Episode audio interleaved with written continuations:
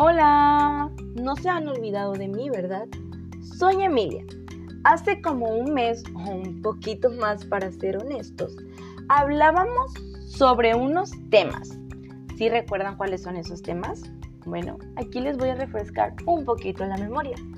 Comentábamos sobre qué son los resúmenes, la síntesis y los diferentes tipos de textos.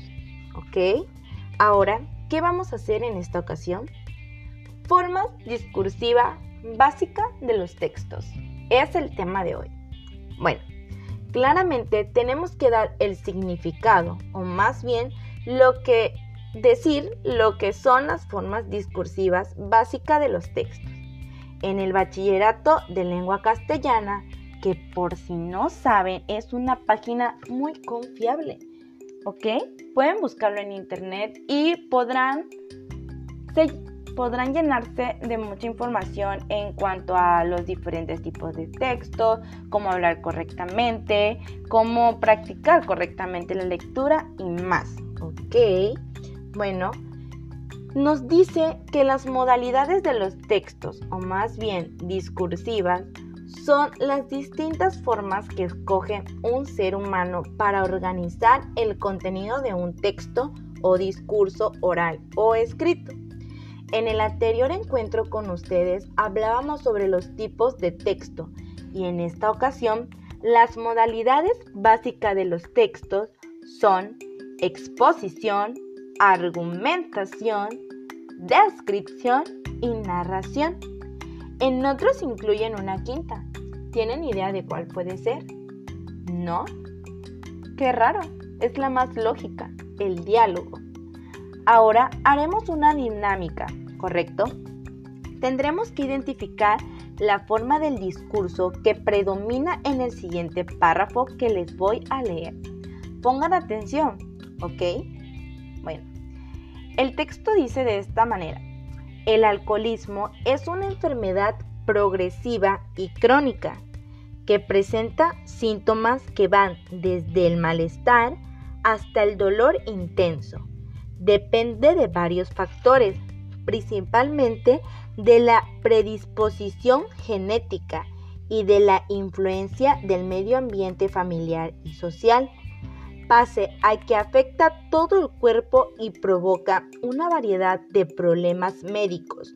Los principales síntomas que se manifiestan en el sistema nervioso, a través de esto en especial del cerebro. La adicción produce diversos trastornos en el pensamiento y las emociones y en la conducta del enfermo. Bueno, ahora daré las opciones. Inciso A, narrativo. Inciso B, descriptivo. Inciso C, explicativo. O inciso D, argumentativo. ¿Ya saben cuál es? ¿Ok?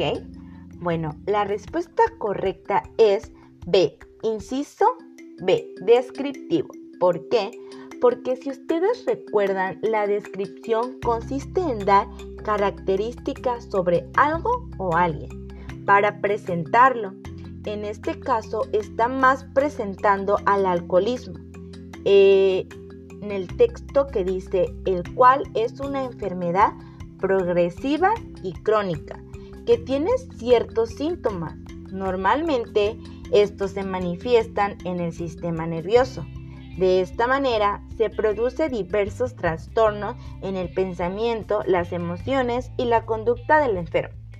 Y si se dan cuenta, aunque habla de los factores que lo provocan como, el, como la predisposición genética y la influencia del medio familiar y social, no abunda en explicaciones, simplemente busca caracterizar de manera general en esta enfermedad.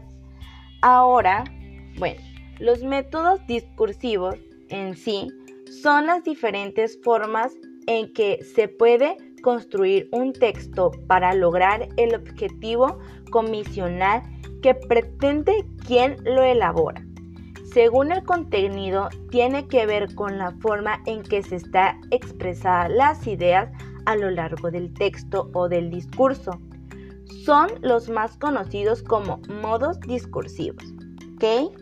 Ahora que ya resolvimos estos este ejercicio, donde teníamos que identificar la forma del discurso, no olviden que son tres las formas del discurso, la descriptiva, la narrativa y la argumentativa. Un tips. Si es descripción, normalmente se nos da características o cualidades de algo o alguien. Si es narración, vamos a encontrar un relato de acontecimientos y si es argumentativo, vamos a ver un punto de vista sobre cualquier tema. ¿Ok? Espero esto les haya servido de mucha, mucha, mucha ayuda. Con este tiempo actualmente necesito que se cuiden chicos, ¿ok? Cuídense mucho, no salgan de casita y sobre todo échenle ganas en su tarea. No olviden leer 20 minutos diarios, ¿ok? Nos vemos hasta la siguiente. Bye.